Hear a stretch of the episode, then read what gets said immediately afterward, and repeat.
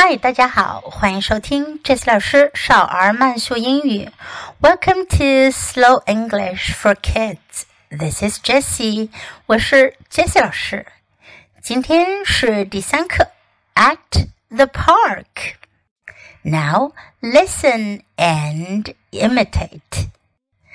At the park, I slide on the slide at the park. I swing on the swings. At the park, I ride on the seesaw. At the park, I climb on the jungle gym. At the park, I play tag. At the park, I jump rope. At the park, I play in the sandbox. At the park, I make friends.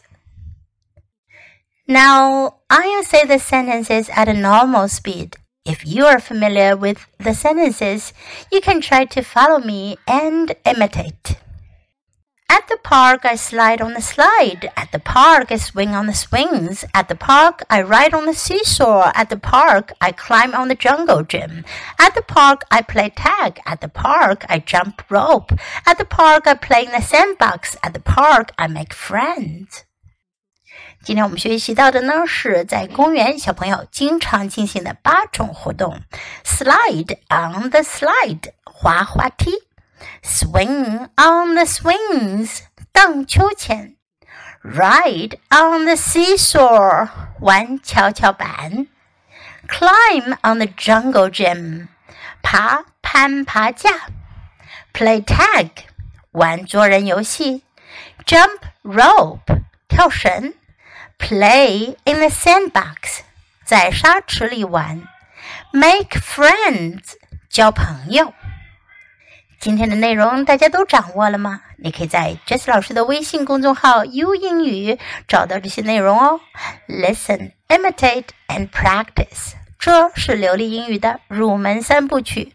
别忘了把音频节目下载到手机上，多听、多模仿、多练习。欢迎继续收听。Thanks for listening. Until next time, goodbye.